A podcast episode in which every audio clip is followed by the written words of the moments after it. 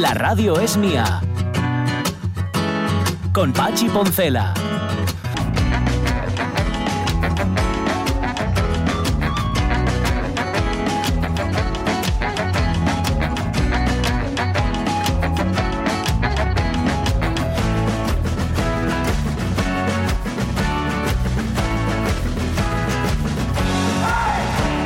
11 y 6 minutos de la mañana para que veáis que vamos bien coordinados y no somos como la banda de Pancho Villa. ¿eh? Hoy empiezan las temporadas, em, ¿cómo se dice? Naturales, normales, otoñales, no lo sé. La temporada regular, regular tirando a bien de los programas de esta cadena. Invierno-verano, eh, digo, otoño-invierno. Otoño-invierno. Habéis escuchado ya a los compañeros de Noche tras Noche ¿Sí? que se ponen al hilo y no, bueno, pues nosotros también. Y supongo que los, con los amigos de la buena tarde también, ¿eh? No lo sé. Luego el mío, a ver si también empieza temporada. En cualquier caso, sabéis que eh, en una temporada en otra mm, mola escuchar RPA. Esto es esos claro. cambios, esos cambios, pero que luego al final, eh, que todo cambie para que nada cambie. Son recuperaciones. Son muy gato Sí, pardianos estos cambios. Y luego que, bueno, ponemos unos límites por poner una frontera, Sí. por aquello de tener un- una referencia de la que hablar. Sí, y Pero en realidad es un todo continuo. Sí, y para que no canséis, porque también es, oye, uno todos los días escucha, pues no. Y lo que pasa es que, mira, con los presentadores no lo hacen. O sea, Bueno, cambiamos de colaboradores, pero aquí seguimos estando los mismos. a ver, yo que tú no daba muchas ideas. No, no, no, yo tampoco. Pero Pues, imagínate, yo qué sé, que estuviéramos un rato nosotros presentando noche tras noche o la buena tarde. Ya, eh, ¿Eh? hacemos, ¿cómo es eso? Un crossover. Por ejemplo, un call sí, que se viniera Marcos a presentar la- las mañanas. Exacto, o Alejandro exacto. que estuviera ahí, no sé, por las noches. Bueno, chicos, ya nos vamos organizando y Ya, tal. ya lo iremos viendo, ¿eh? ¿Eh? ¿Eh? ¿Eh? ¿Oíste? Oye, qué guapo es. Por cierto, em, está- me, me he, me he hecho un abu ¿Sí? Una ¿Y qué estuviste investigando? Investigando Sanguinet, Ah, que en efecto está ahí en las landas. Ya sabéis, os lo contábamos antes, que hoy ha venido una delegación de Sanguinet que están hermanados con Riva de Sella. Y el coro La Fontina les va a cantar ahí unas canciones y todo lo demás. Bueno, Sanguinet, que está en las landas, tiene Sí. un lago, bueno, precioso, ¿eh? para echarse allá, ¿no? Un lago para echarse así. Pa' echarse a la orillina, Pa' echarse digo. a la orilla. Además dice una cosa que me hace mucha gracia. Y di- dice que a la orilla casi no hay profundidad. Bueno, menos es que mal. lo dice tal cual. Profundidad, topografía. Dice, profundidad casi nula en la orilla. Bueno, anda. Bueno. Estupendo, claro. Pero según te vas metiendo, dice más.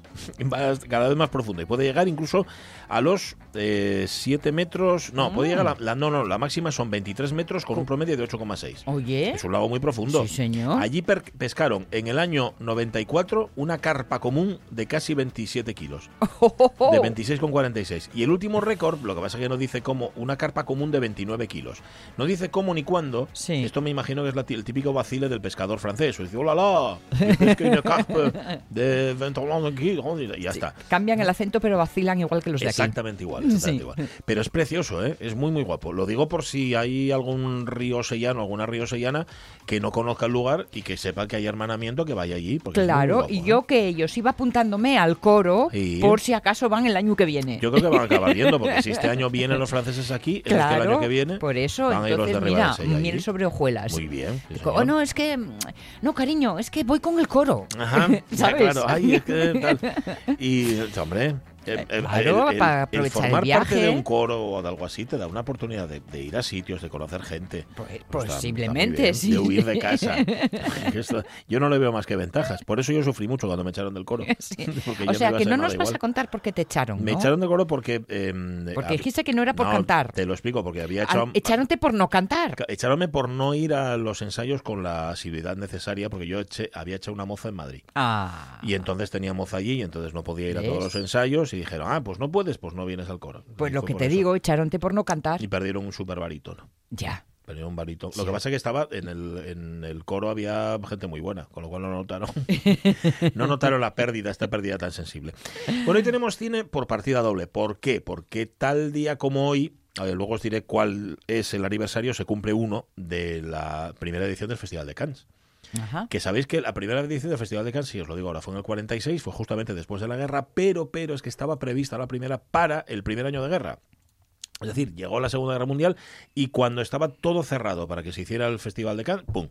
eh, hubo que suspenderlo.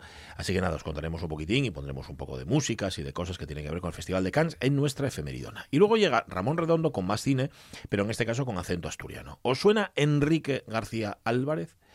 Bueno, Enrique García Álvarez fue uno de los actores eh, fetiche de Luis Buñuel. Ah, y era de Sama. Ah. de Sama de Langreo. Ahí había nacido en 1897. Bueno, nos lo tiene que contar Ramón Redondo. Creo que no le va a dar con un solo programa, con un solo espacio, una sola sección, así que Vale, vale. Hombre, hablaremos de Enrique García Álvarez. Tiene que ser una historia mm, Sí, intensa, ¿no? sí, sí, Y- e interesante, claro. Pintaza tremenda. ¿Qué más? Vamos a contar lo que nos habéis contado y os preguntamos sobre esperar o ser esperado. Mm. ¿Por, por dónde vais? ¿Por dónde, eh, ¿Cuál es vuestra tendencia? Eh, hay de todo. ¿Se puede ¿eh? mentir? Eh, bueno, sí. sí, sí, sí. La verdad que No, sí, yo pues- es que si cuento la verdad voy a quedar fatal. No, no, tú ya lo Más dijiste. aún. Tú ya lo dijiste. Ya. Que tú llegas tarde, pero mm, y- no por mala voluntad, sino porque no. a lo No, mejor por no falta miras- de ella. Claro. No miras el reloj a lo mejor el tiempo que deberías mirarlo. Eh, mm, Yo me siento muy identificada con un reportaje que leí hace un tiempo y que explicaba por qué los españoles éramos muy optimistas con la gestión Ah. del tiempo. Ujú. Y yo debo de ser el sheriff de ese equipo. Sí, ¿no? La más Sí, optimista de todas. Muy optimista.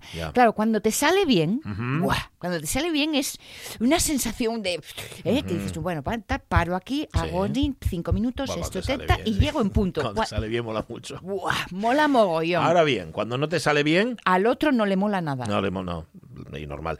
Em, yo creo que en mi caso, que soy muy puntual, ni demasiado puntual, yo siempre llego antes a las citas, tiene que ver con esto de trabajar en la radio. Que tú Sí. sabes que yo soy un obseso del. A veces piso los pitos, eso es verdad, pero la mayor parte de las veces no. Va todo encajadito, va todo en su sitio y empezamos a tal hora y terminamos a tal otra. Y yo estoy corrompido. O sea, yo tengo una corrupción interna con esto que no veas. Sí, hombre, porque me gustaría ser más flexible y disfrutar más y decir. No, no, no, pero yo sé, yo puedo decirte cuánto tiempo ha transcurrido. Tú me preguntas la hora. Sí. tal, y yo te sé decirte cuánto, qué hora será ahora. Digo, pum, exactamente, y 42. Y dice así. Y, y llego, y por ejemplo, eh, eh, ¿cuánto tardas en llegar? Digo, seis minutos. Pum, Tienes tu metrónomo interno Totalmente. funciona entonces. Totalmente, totalmente. Sí, Otro- Bueno. el día que no me funcionen los piernas y me funcione solo el metrónomo tenemos un problema, pero bueno. Vale, pues luego hablamos de esperar o de ser esperado. Mm, pero tenemos pendiente, amiguinos y amiguines, nuestra revista de presa, que nos quedaba algún titular por ahí, ¿no? Sí. Que están en ello, ¿eh? Que están en pruebes ahora mismo. Eh, Eh, están eh, co- recorriendo sí. el túnel Va de bien. un lugar a otro. Va bien todo, ¿no? Yo creo por lo que nos contaban los compañeros de los servicios informativos. Porque está y el muy bien. tunelón lo que hoy repasan. ¿eh? Están mirando el túnel, están Ya. mirando los trenes. Tiene toda una pinta, está todo nuevo. Sí, Está de todo paquete. nuevo, nuevo, nuevo. Sí, señor. Pasó volando, dice Delia Losa, la delegada del gobierno. Estoy mirando los pies de foto de la Nueva España, ¿eh? ahora mismo. Pasó volando, esto lo, dice hace- lo dijo hace siete minutos la delegada del gobierno Delia Losa. Lo cual está muy bien. A ver, para un político se le puede pedir a lo mejor un poco más de alto, de vuelo, ¿no? En las declaraciones, pero no está mal dicho.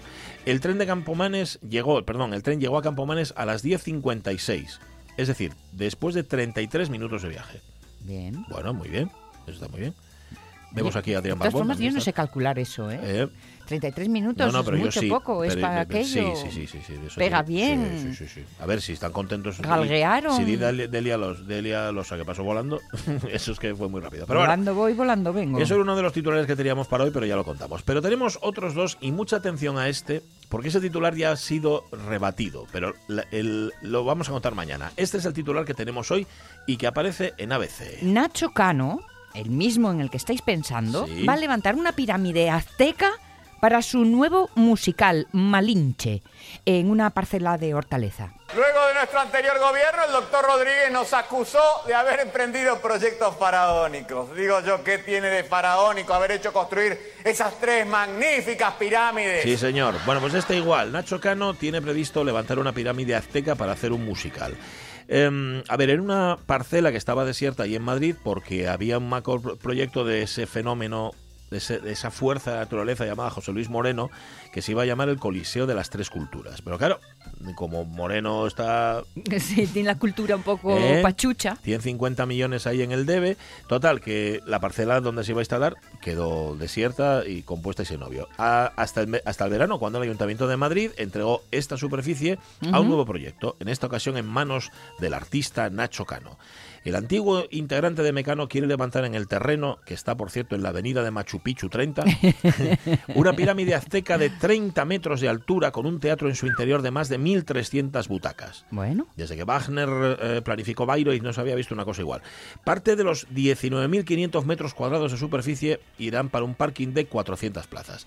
La colosal estructura acogerá el musical Malinche, que Nacho Cano empezó a imaginar hace ocho años y narra la historia de amor entre Hernán Cortés y la mujer indígena que guió a sus tropas en la conquista de México. El, el argumento es un poco mm, eh, Walt Disney, ¿no? Es un poco butrulero, vamos a decirlo. Lo del conquistador y la indígena y Ah, el amor-amor. Sí, totalmente, que lo cual es una historia real, pero bueno, seguro que la suaviza mucho. Pero atención, porque esto no es verdad ya. Ah, ¿no? No, Ay, esta, esta bueno, noticia que es de, Nos del estás otro poniendo día, la miel en los labios Hoy y ahora nos lo retiras todo. hoy estuve repasando la prensa y ya no va a hacer una pirámide. ¿No? Va a hacer dos. Va a hacer, no, va- Oh. no, no va a hacer dos. Va a poner una carpa. De Ah. momento, Ah. de momento. Uh. Va a poner una parca, una carpa, una parca porque me está enfriando la madre también. Bueno, pero ahora está poniendo la carpa, que hay que, habrá que ver, habrá que ver en qué. Pero en una qué para carpa todo en modo circo o una carpa en modo pirámide. Mañana si queréis os lo cuento. bueno, anda, venga, Mañana venga, os lo cuento investiga. Y, ponemos un titular, además de estos que mola mucho, de Nacho Cano haciendo reflexiones sobre si la cultura es izquierda, si es de derechas y todo eso. Merece la pena. Cualquier cosa que diga Nacho Cano, para esta sección, para esta sección, cuidado, eh, merece, merece mucho la pena. Así que siga hablando Nacho Cano. Vale. Y el último titular, el último aparece en As. Sí, empezábamos llevando a los niños al cole que no les dejábamos llorar, pues mira por dónde va- acabamos. Con la frase de Federer sobre llevar a sus hijos a la Academia de Nadal. ¿Cómo no querer a estos dos? Ay. Ryan, qué piel tan súper suave. Ay. Oh, y estas orejas son como orejas de perro. Esto imaginar a Federer y a Nadal, ¿no? Sí, sí, sí. Este sofá. Ah, ay, ay, ay, Stewie. Ay, qué cabeza tan suave. ¿Cómo, cómo, cómo, lo, cómo, lo haces? ¿Cómo lo haces? Ay, todo esto es tan fantástico. Ah, bueno, eh, de- es que lo que dice justamente este titular es cómo no querer a, Federer y a Nadal. Porque dijo Federer. Esto es un- una serie que ha salido ahora que se llama Rafa Nadal Academy. Se ha emitido el primer capítulo y en ese capítulo salía Federer diciendo lo siguiente. Espero que un día pueda mandar a mis hijos allí, a la academia de Rafa Nadal. Y cuando los recoja una semana después y les pregunte qué tal, me digan que no quieren que les lleve más, que ha sido muy duro. a lo que Nadal respondió, le diría que esta es su casa. Vale, y entonces ahora me vas a poner otra vez el mismo corte ¿eh? para que veáis cómo se entienden entre estos dos, entre Federer y No, no, el otro, el otro, el otro. Este, este, el que sabe. Qué piel tan súper suave. Oh, y estas orejas son como orejas de perro. Ay, y este sofá. Ah, ay, ay, ay, Stewie, qué cabeza tan suave. ¿Cómo, cómo, cómo lo, cómo, cómo- cómo lo haces? ¿Cómo lo haces? Ay, y todo esto es tan fantástico. Todo así, sí. Ah, Entre Federer y Nadal es todo así en esos términos. Pero, eh, ¿tú sabes algo de esta serie? ¿De Rafael Nadal Academy? Porque deberías saberlo. No, pregunto, pregunto. Que- Digo, sí, que que es en si me Movistar, dices me que sí, sigo preguntando. Eh, si me que- dices que no, me callo. Creo que la echan en Movistar. Vale. creo, ¿eh? Pero No, eh, es mm, eh, realidad. Ver, tira, reality de esto que es gente que va allí a la academia y aprende de- y tal, de tipo verdad. cocina, tipo. O sea, no es con... OT, es OT, pero de tenis. No. No Ah. lo sé, no lo sé, ¿eh? Vale, vale, vale. No lo sé. Pero ¿por qué no lo busques en internet? ¿Por qué no Bueno, porque yo Es prefiero preguntártelo es a igual que el ti. MIFIU. Claro. pregúntame muchas veces, ¿cuándo murió Stalin, papá? Yo lo sé, búscalo. Ya, no, hombre, pero ¿Sabes? O- yo, papá, ¿qué quieres? ¿Quién compuso la novena de. Beethoven? Búscalo, hijo, búscalo ahí. No lo sé, no lo sé, la verdad es que no lo sé. Pero sí es cierto que, por lo que yo vi, Que no es una ficción, vaya, no, no, no, es dramática. Aparecía Federer hablando y luego veías a Rafa Nadal ahí peloteando y entonces Vale. peloteándose unos a otros porque Sí, Federer y Nadal hemos están todo el visto, tiempo. "Ah, ¿cómo lo haces? Todo el tiempo así. Bueno, pues nada, pero molan, ¿eh? A mí la verdad es que a veces, a veces son un poco mimosín, pero lo cierto es que ver a dos deportistas de, Respetarse, de ¿no? superélite ahí arriba, eso, respetarse tanto y quererse, porque yo creo que existe un vínculo así entre los dos, no sé, pues presta... Presta mucho, incluso se te olvida que son millonarios. Comparten la soledad del líder. eh, debe de ser eso, sí, sí, todos rodeados ahí por sus millones y nada más que pelotas de tenis, tendinitis, todo así. Las 11 y 21 minutos de la mañana, que sí, que sí, eh, nos dice nos dice Lojar que en efecto quedó obsoleto lo de la pirámide, pero había que contarlo.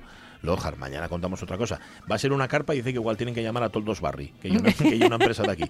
Pues oye, mira, si los llamen y lo haz Toldos Barry, Sí, mira Barry, estupendo. Caimán, y Eh, otra de aquí pues, también. pues cualquiera que contraten a varios. Igual tienen que hacer ahí una, ¿eh? una piramidona enorme. 11 y 21. Vamos a, vamos a esperar. Esperamos. Esperaremos. ¿A quién? No sé, vamos a- ¡Te estoy llamando, chino! ¡Estoy yo solo! ¡Ven! Por favor, te estoy esperando. Perdiendo el tiempo y sin nada que hacer. Voy a la máquina y escucho rock and roll. Doy una vuelta por el centro de la ciudad. El tiempo pasa, la noche clase, no escucho al profesor. Nada me importa ni atrae mi atención. Mi mente inquieta escapa sin control. No me atormentes, cariño, por favor.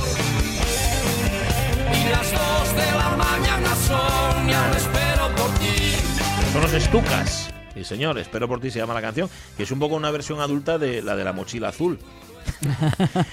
¿Te das cuenta? Porque ¿te acuerdas cómo era la de la mochila Sí. azul? Que no podía leer ni escribir. Sí, y que es estaba, cierto, es cierto. que no se divertía con nada, pues a los estucas les pasaba lo mismo.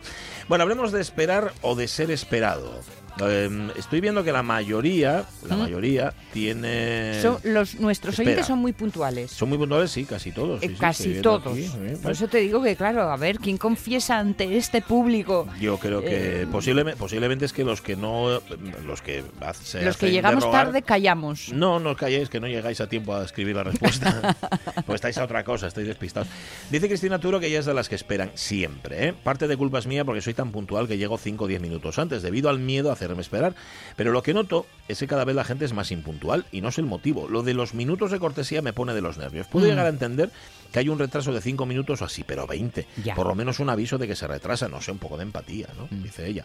A mí me molesta mucho cuando tú tienes un acto Sí, en el que falta el político de turno. Ya. Y el político de turno llega cuando llega, porque su tiempo es mucho, mucho más valioso que el tuyo. Que el de todos los que tiene a están allí. 200, 300, 400 personas esperando. Ya, pero ¿cómo, cómo considera...? Bueno, en fin.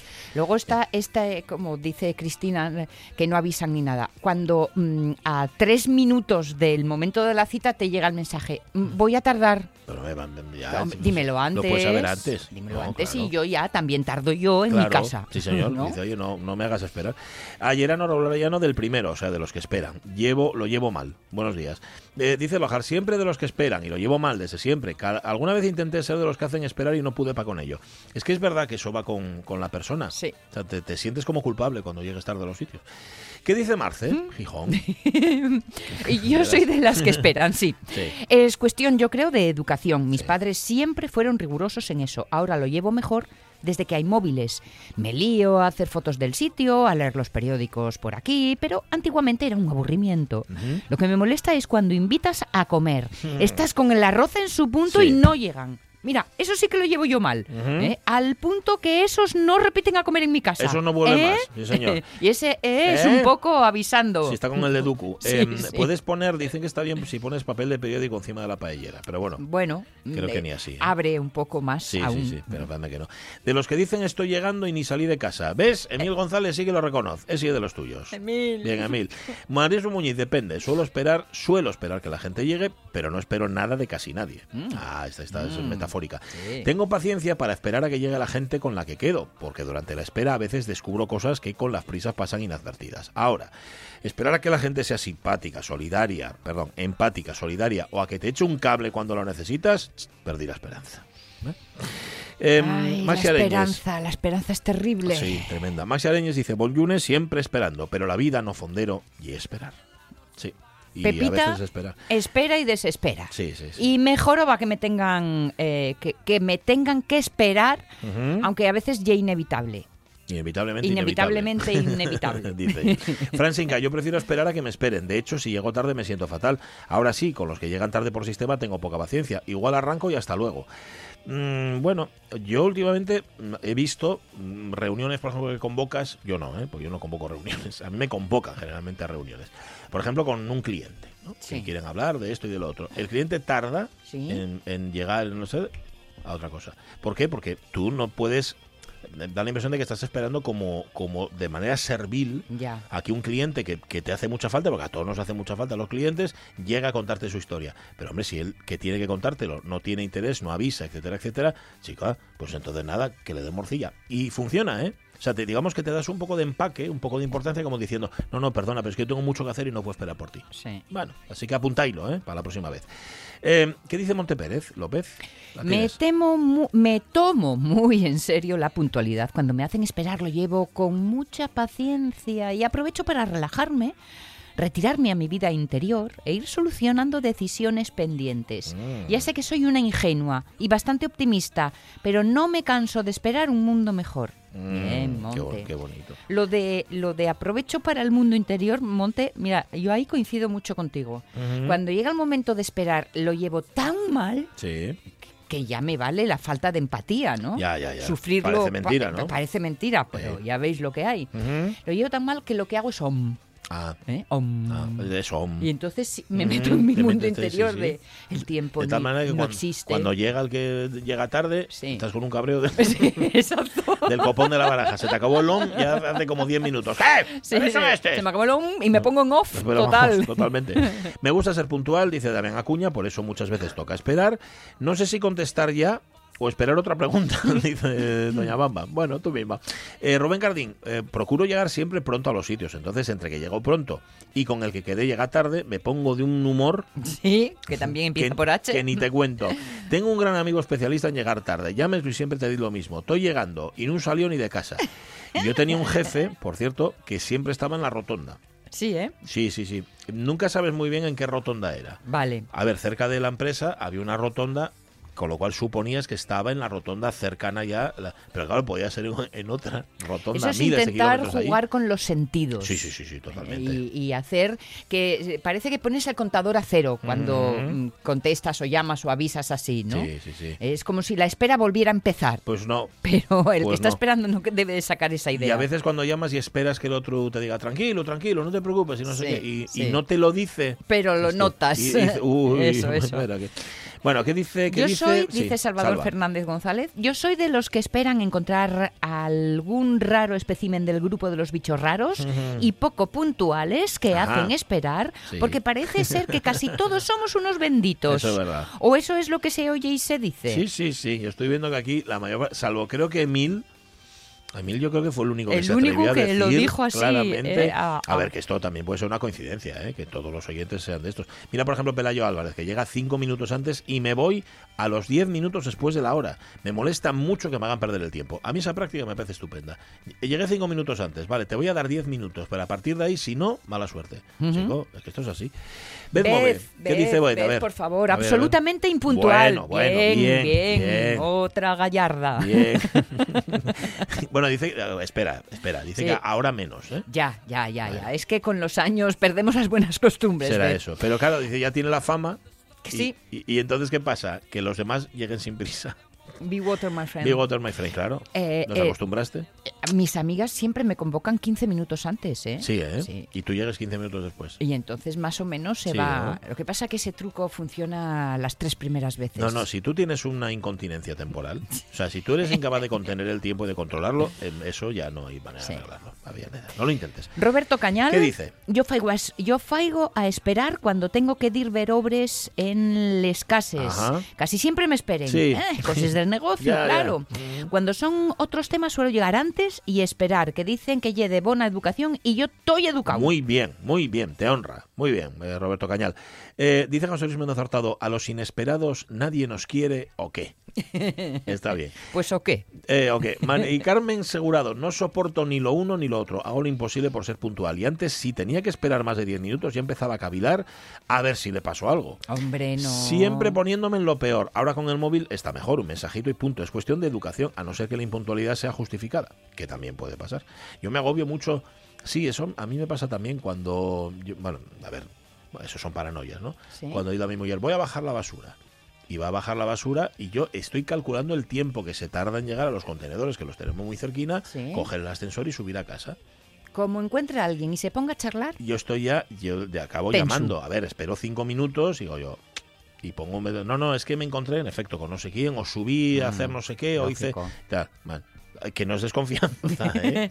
No, no, es porque ya haya pasado claro, algo. te da- No, te da un porque, poco de miedín. porque haya pasado. Que, que es muy fácil y entonces yo es cuando le digo, pues si vas a hacer esto y vas a hacer lo otro, ponme un mensaje que estoy aquí pre- preocupado. Ya. Hombre. Ya, Va. yo debe ser que, que va en, en esto del, del pasotismo, va el, nunca pienso en lo peor, Ya. nunca. Qué suerte. Y además parecme mal.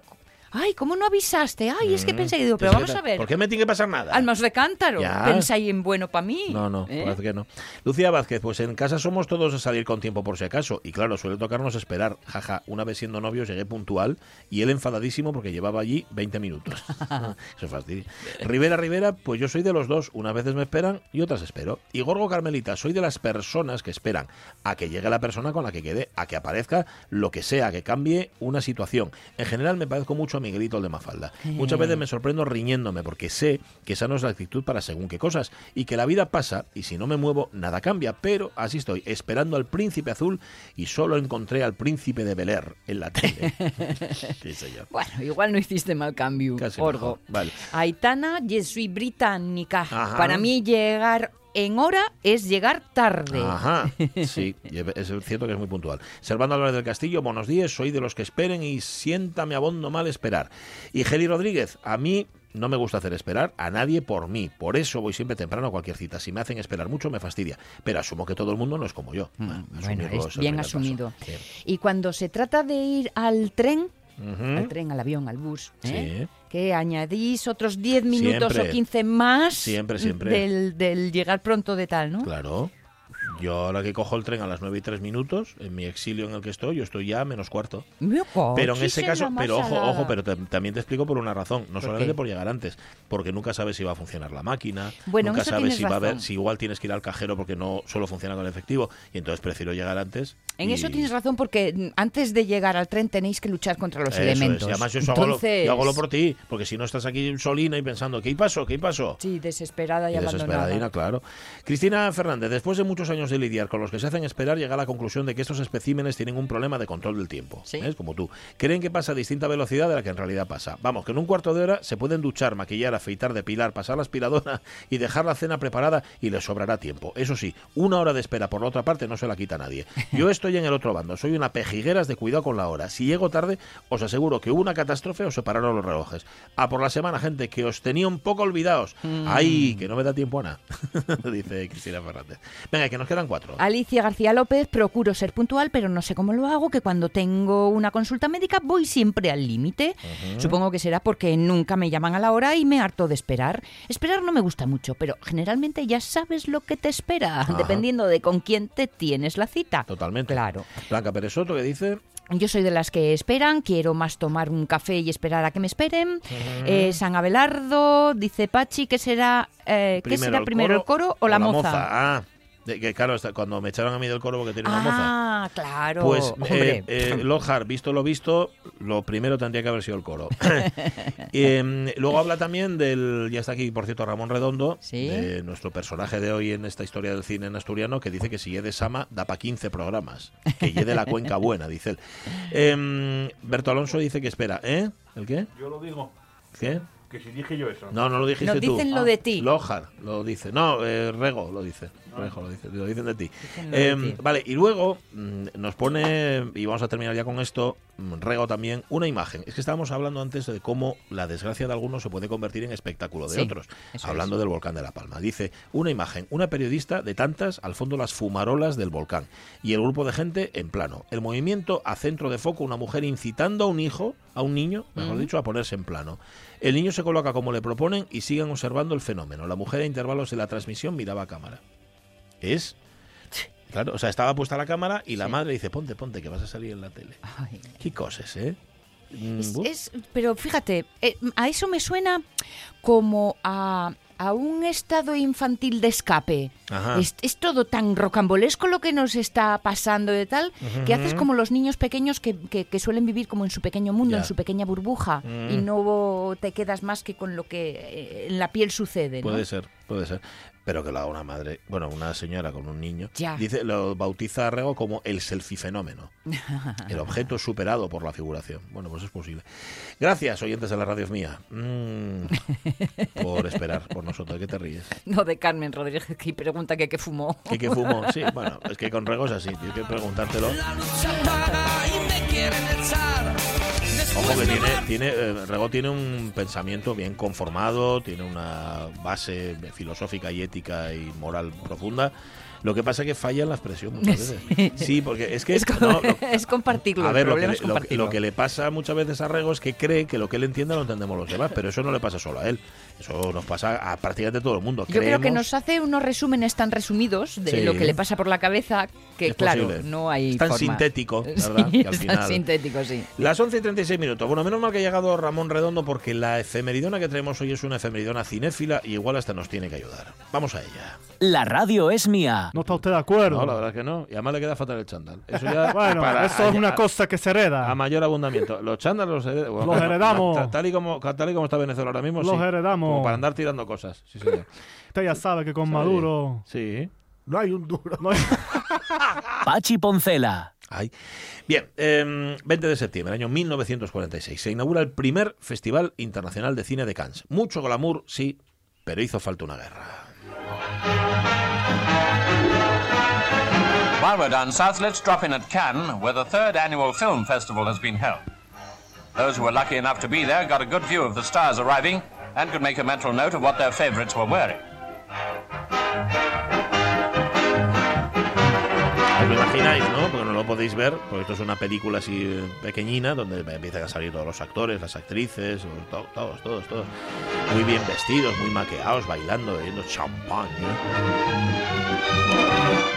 Were about Y 14 el caso es que, gracias, y el caso es que desde el año 37, estamos en el 46, Francia quería hacer un festival de cine como los que se hacían en, en Italia, por ejemplo, como el Festival de Cine de Venecia, que a finales de, de los 30 evidentemente estaba dominado por el fascismo, por los fascistas. De hecho, atención, en la inauguración de la edición del 38, en agosto del 38 del Festival de Venecia, estaba Joseph Goebbels.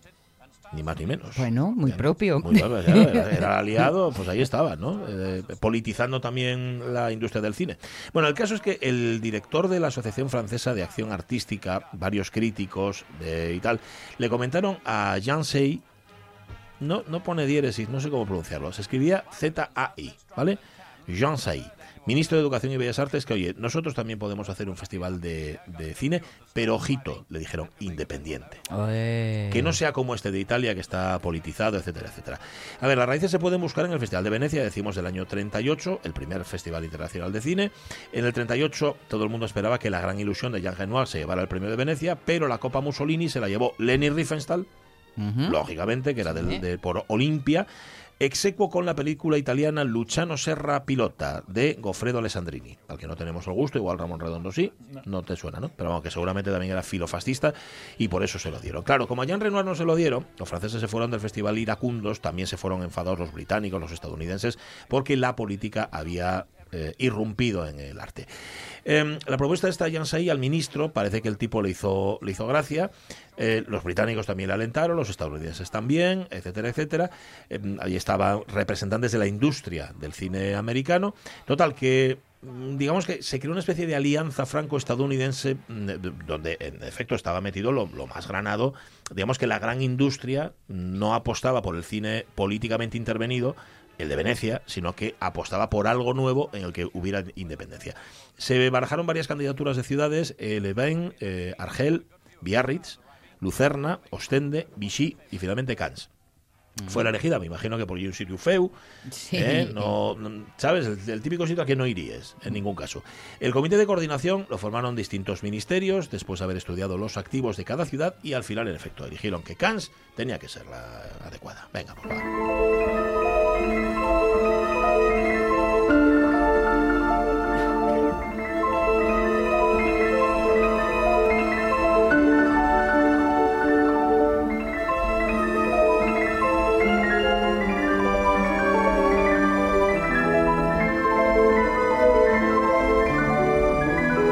Esto que suena es el acuario del Carnaval de los Animales de Camille Saint-Saëns, que es la música introductoria de las películas en el Festival de Cannes. La música que suena antes de cada película es esta que está sonando ahora mismo. Dos personalidades de Cannes, los directores Henri Gendre, propietario de Gran Hotel, y Jean Filiou, propietario de Palm Beach, que era otro de los hoteles de allí, bueno, dijeron que sí, sí, que lo que queráis, tendríamos, fíjate, aquí para meter habitaciones y tal, pero además una sala para mil espectadores. Oh, pues mira, qué bien, ah, pues, pues estupendo, ¿no? Se, eh, en Cannes además se comprometieron a poner más pasta, 600.000 francos, etcétera, etcétera, y construir un palacio especialmente dedicado al, al festival. Junio del 39, Louis Lumière, Louis Lumière uno de los inventores del cine, ahí donde lo veis, aceptó ser el presidente de la primera edición del festival que iba a tener lugar del 1 al 20 de septiembre. Declaró que quería alentar el desarrollo del arte cinematográfico, crear un espíritu de colaboración entre los países productores de películas. La selección francesa incluye Ángeles del Infierno de Christian Jacques, Carros Fantasma de Yolande Duvivier, La Loi du Nord de Jacques Feyder y un montón de películas que no habéis visto y yo tampoco. Entre las películas extranjeras está sí El Mago de Oz, de Víctor Fleming, Sí. Unión Pacífico de Cecil B. DeMille, Adiós Mr. Chips de Sam Wood y Las Cuatro Plumas de Soltan Corda. Bueno, no está mal. ¿eh? Son más conocidas, evidentemente, las americanas que las Pues francesas, sí. pero bien. Ya tenían quienes participaban. Mes de agosto, se reúnen las estrellas, la Metro Goldwyn Mayer, eh, Mayer al- alquila un transatlántico para traerlas de Hollywood. A esa primera edición iban a venir Tyrone Power, Gary Cooper, Norma Shearer y Josh Raft. Ni más ni menos, ¿eh? a darle color a, a aquello. Las estrellas, bueno, príncipes, princesas de toda Europa, se presentan en Cannes para la gran noche. Es decir, que no solamente había gente del arte, sino también de la alta sociedad, algo que caracteriza perfectamente al Festival de Cannes. Pero, amigas y amigos, estalla una tormenta, pero una tormenta de verdad, de rayos y truenos, como un presagio, dicen las crónicas, de lo que tenía que venir. El 1 de septiembre, el día de la apertura del festival, 1 de septiembre del 39, las tropas alemanas entran en Polonia y el festival es cancelado. Tardarían siete años, una guerra y millones de muertos. When they had the earthquake in San Francisco back in 1906, they said that old Mother Nature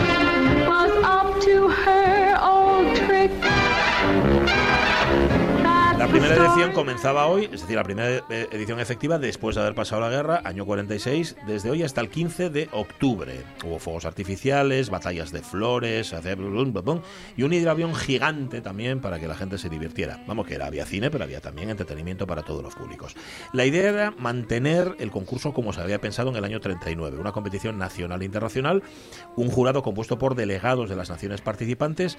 En la primera edición, 68 cortometrajes en sección oficial y 45 largometrajes elegidos entre los 19 países participantes. Eso oye mucho, ¿no? Muchísimo. Una barbaridad. muchísimo vídeo. Sí, me imagino que luego Hay que tendrán que ver recordar. para Ya, votarles. Claro, y votar entre 45, que ya me dirás tú, para sacar ahí... Sí, es verdad que hay 22 días, que también lleva muchísimo. Sí. Suelen Salsa ser un par de ellas por día, 10 más o o menos. sí, los días que son. Claro, pero bueno, que me la cortaron. Había, no obstante, había. eh, que, eh, vaya, favoritas, ¿no? Y muchas de ellas marcadas por la guerra. Por ejemplo, Roma Città Aperta, de Roberto Rossellini, que llegaría, por cierto, a última hora al, al festival. Eh, la batalla del Rail de, de René Clement. eh, también vieron María Candelaria, de Emilio Fernández. Y, y- y vieron la que está sonando, Gilda, ni más ni menos, de Charles Vidor. Y el telón de Cannes cayó después de la proyección de La Bella y la Bestia, de Jean Cocteau. Pero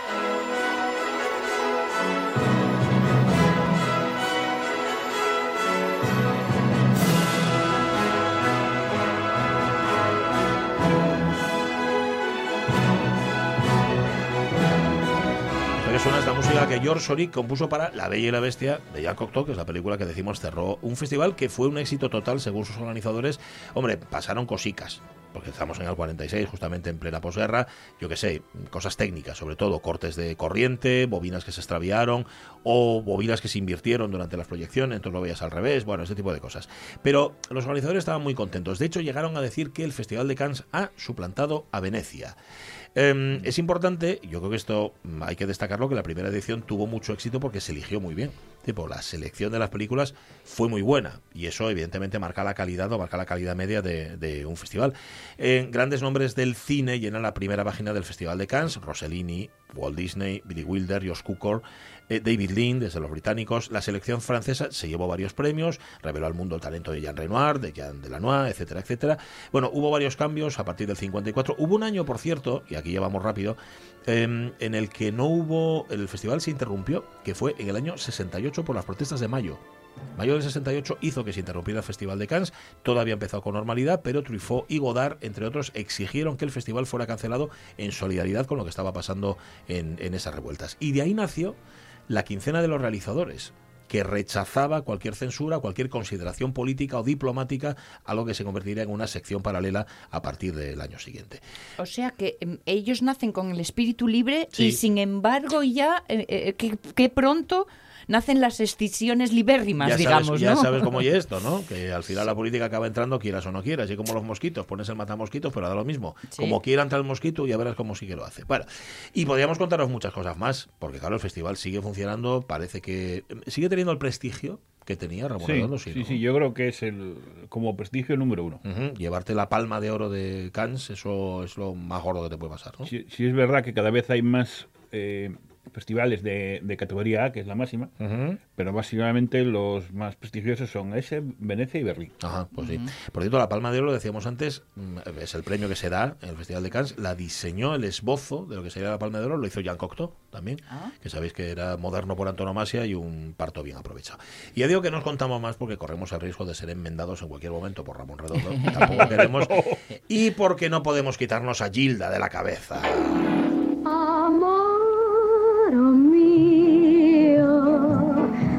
Love me forever and let forever begin tonight. Estaba en aquella primera edición del Festival de Cannes que hoy recordamos en el año 1946. Bueno, Me recuerda mucho a mi madre esta canción. Sí. De oírsela cantar, sí. Sí, Amado Mía era muy guapa esta canción. Que luego me que han hecho versiones y versiones, pero como la de Rita Hayworth. no Eh, en España el más importante es San Sebastián, ¿no, Ramón? Sí, sí, no... Ay, Lo dices así como un poco de... Sí, Es sí, que esto mm, últimamente los festivales van un poco a- al, al rebufo de los grandes. Sí. Eh, estrenan los premiados en Cannes, en Venecia, no sé qué, y no te creas tú que a, a San Sebastián con Rebordinos últimamente le sienta demasiado bien. Ya, Ah, ya. Vale, vale. Y que hablando de festivales, bueno, en este caso de premios, este fin de semana fue cuando entregaron los semis. Ah, sí. Eh, las anoche, series anoche. Anoche. Anoche, sí, a sí, las sí. 2 de la mañana de, de hoy. Que creo que The Crown, Uf. vamos, Sí, sí, sí, Sí. cuantos, se, sí. se coronó de gloria. Con, con razón por otra parte, sí, señor. Estoy sí, mirando sí, aquí. sí. a Pero ver. hasta ahora no había llevado casi nada. Nada, nada, es y, verdad. y tenía un nivel muy Ujú. parecido a este. Sí, sí, ¿no? sí, sí. De- y Gambito de Dama, ¿eh? También. Sí, También sí, se sí, llevó varios que- premios. Pero no se llevó la actriz. La actriz no, es ¿eh? buena. es muy buena, muy buena. Ah, ojo, yo solo vi el primer capítulo, no por nada, ¿eh? Sino porque luego se atascó, se puso otra cosa y me pareció fabulosa. Me pareció muy, muy buena. Bueno, em, 11 y 48. Pero ya que estamos en el cine, ya que estamos en la pantalla, vamos a mirar eh, pantalla ombligo. Eh, jugamos a las películas con Ramón Redondo. Recuperamos sintonía, ¿eh? Que Vale. solo para el verano, ¿vale? A ver, por el nombre, por el nombre, ¿qué quieres que te diga? Enrique García Álvarez tampoco tiene apellidos polacos. El, el vecino del quinto. El vecino del quinto podría ser Enrique García Álvarez. Y sin embargo, el titular de tu sección de hoy y del próximo lunes es un asturiano actor con Luis Buñuel. Ni más ni menos. Pues sí, él siempre, por lo visto, siempre gustó la actuación. ¿eh? Nació el 29 de abril de 1897. Sí. Las primeras noticias artísticas de ese hombre eh, era estando en, en Argentina. No sé por qué viajaron a Argentina. O sea, Se emigraron sí. ¿eh? en 1914 y hasta actuaba por allí. Ujú. Él tenía 17 años y tal. Y cuando vuelve, que vuelven, tampoco sé por qué, porque la verdad que... eh, No conoces datos eh, concretos, ¿no? De- Se conoce muy poco de este. Yo creo que son la gente de Sala Oscura los que recuperaron Ajá. hace unos años. Y claro, para recuperarlo bien lo que se necesita es muchos medios. Eso es. Sí, sí, señor. Bueno, total que Y volvió. mucho tiempo. Volvió. Volvió. ¿no? y, y seguía. Sí. Y tanto gustó ¿eh? Que el Ayuntamiento de Langreo le dio una subvención, Toma. una beca, para, como decía ahí, en 1919, tenía 22 años, Sí. Perfeccionar en Madrid sus estudios de arte escénico Ah, muy bien. en el Conservatorio de Música y Declamación. Vale. Y ahí en el conservatorio llama la atención, Enrique. Llama la atención. El, el tío era muy bueno porque donde llegase siempre eh, resaltaba Ujú. muy rápidamente, siempre. Y ahí llama la atención de un señor que eh, conoces bien, yo creo, Sí, hombre. eh, el maestro Tomás Bretón, en, sus señor. últimos, en sus últimos años de carrera. Y él veía que era muy bueno, pero con ese nombre eh, tan normal, que además ni siquiera era García Álvarez, era Álvarez García. Ah, él se llamaba Enrique Álvarez García. Sí. Ajá. le recomendó eh, cambiar el orden. Porque no era mucho arreglo, pero coincidía con un, eh, con un dramaturgo y compositor Ah, madrileño Vale, vale, vale. vale. que en aquel momento tenía bastante éxito. Había escrito con gente como Antonio Paso, el padre de, De Alfonso de Alfonso Paso. Pedro Muñoz Seca y Carlos Amigo. Vale, o sea que había, ya, ya existía un Enrique Álvarez García, con lo cual eh, ahora se convierte en Enrique García Álvarez. Bueno, No, ¿cómo no? era Enrique García Álvarez. Ah, Enrique otro. García Álvarez, vale, Como vale. tenía vale. éxito, pues. eh, Ah, que- vale, o sea, rimase al que tenía éxito poniendo el mismo nombre. Eso. Vale, y no vale, sabemos vale, si, la, si, si la timaña esta tu- le dio éxito, pero sí la confusión. Ajá. Eh, claro. Hay bases de datos que le otorgan eh, eh, guiones hechos, escritos en 1910, cuando tenía 14 años. es difícil. Y del gente Lotum, claro. tan preparada y tan estudiada como Robán Gu- Gubern Toma. Eh, pensó, pensó en su momento que eh, este langreano era hijo del madrileño. Del madrileño, del autor. o sea que Ah, la ah, confusión, la- lo- Tomás Bretón trabajaba bien. ah. Ajá, ajá, sí, sí. La verdad que sí. No sé si valió para el éxito. Él eh, se metió de cabeza en, en el teatro y tuvo mucho éxito, ya sabes, hasta que llegó la, la guerra civil. Sí, señor.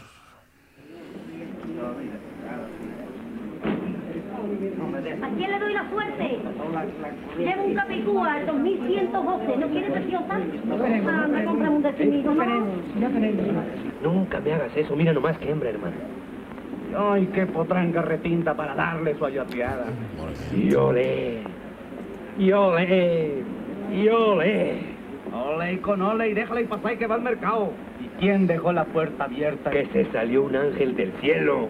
Aquí hay una sonanta de primera calidad. Gracias, mozo. Órale, ¿Cuál nos echamos? cualquiera que nos sepamos los dos. A ver si te acuerdas de esta, ¿eh?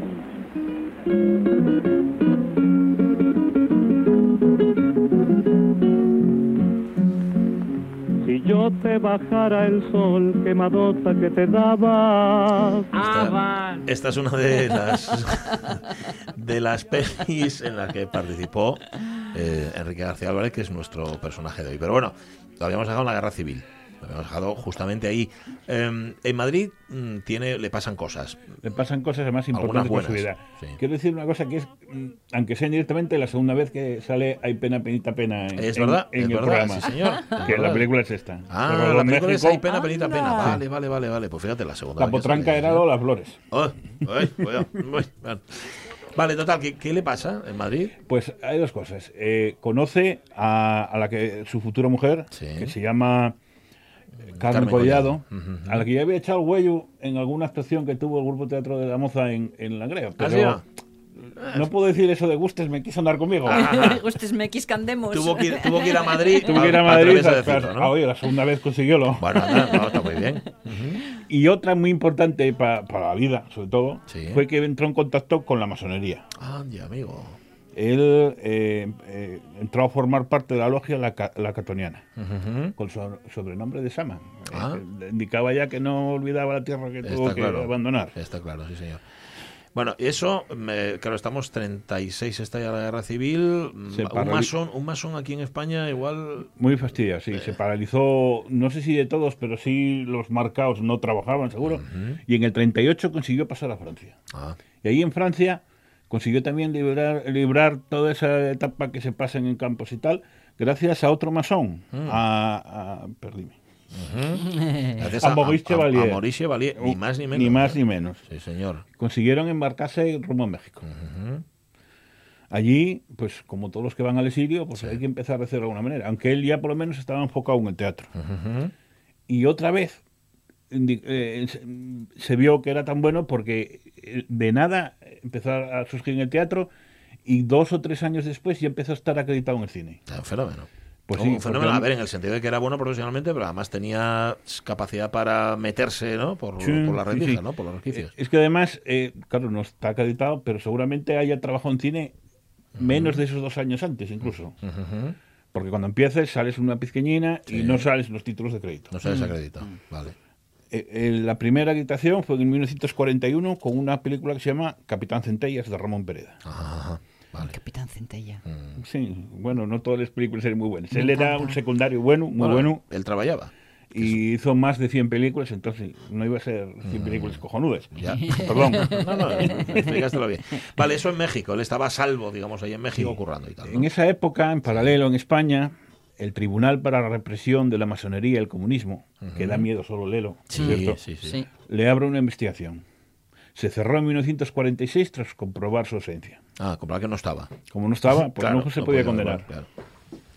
Sin revolver, sin revolver, bien separaditas las de cada cosa para que no haya confusión al servir. Estas son las de pavo, déjenmelas ahí. Aquí jamón, aquí lomo, acá picadillo, las de sardina. Bueno, yo me encargaré de las cervezas. Tú vigila las tortas, Chente. Ah, pues claro, pues ahora. ¿Todo listo? Todo, señora. Pero hay que servirlas luego, luego, o se echan a perder. Ah, enseguida. Pero déjenme darles las gracias. Qué amabilidad la suya, don Chente, y la de Lolita de prestarse a venir en persona.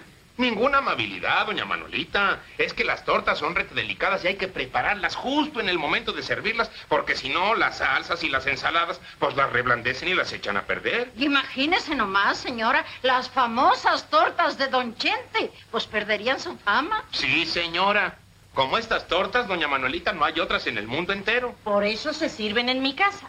Bueno, voy a llamar y verán en qué forma tan típica y original. Les va a gustar. A ver, este, me imagino que uno de los que habla en esta película es él, pero él tiene un acento mexicano. Sí, Total, sí, sí. claro. No, no lo tenemos en muchos de los cortes, la verdad. Ajá. Aquí no lo recuerdo bien, no tengo las imágenes. Sí. Lo tenemos seguro en El Ángel Exterminador Vale. Y lo tenemos en, en Simón del En Desierto, Simón del Desierto. Vale. eh, con acento mexicano. Vale, pues sí. será, será con la que salgamos, ¿vale? Simón del Desierto. ¿Te parece? Eh, un buen corte, muy Vale. bueno. Que bueno, que estaban, estaban en cualquier caso, él trabajaba con, con todo lo que se ponía, con todo lo que se movía, ¿no? No, Sí. es, no es de extrañar que entonces hubiera adquirido ese acento mexicano de forma mm, permanente, Natural, digamos, natural. Pues sí, sí, sí. Bueno, si ser es muy buen actor no le costaría nada tampoco. Claro, claro. Este hombre empezó a trabajar con algunos de los más grandes directores de la época de oro del cine azteca. Con Alejandro Galindo, con Jaime Salvador, con Roberto Gabaldón, con José Díaz Morales, con Emilio Gómez Muriel, con Tito Davison, con Miguel Moraita o con René Cardona. Ajá, bueno, yo no conozco a ninguno, pero tampoco es mm, extraño. ¿no? Quiero decir que tienes que conocer el cine mexicano Robert- para conocer todo el nombre. Roberto Gabaldón mereció algún ciclo, yo no recuerdo si fue en, en- en el Festival de Cine Gijón, si algo así, un ciclo importante, por ejemplo. Vale. Pero si hoy nos lo traes por algo es porque fue un asturiano que trabajó con Buñuel, con Luis Buñuel. Em, vamos a dejar esa segunda parte de su historia, de su historia mexicana, de su periplo mexicano, eh, la parte buñuelística, o Buñuel, como se diga, Buñuelera, con este momento de Simón del Desierto. En el nombre del Padre, del Hijo y del Espíritu Santo. ¿Qué le ocurre? Santígüese, hermano Trifón.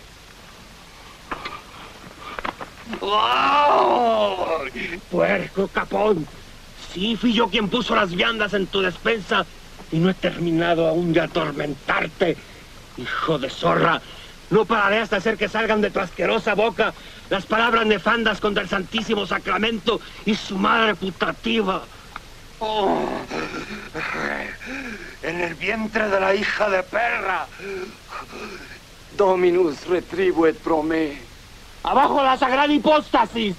¡Viva la sagrada hipóstasis! ¡Viva! ¡Muera la anástasis! ¡Viva! ¡Viva! Cielos, ¡Viva la apocatástasis!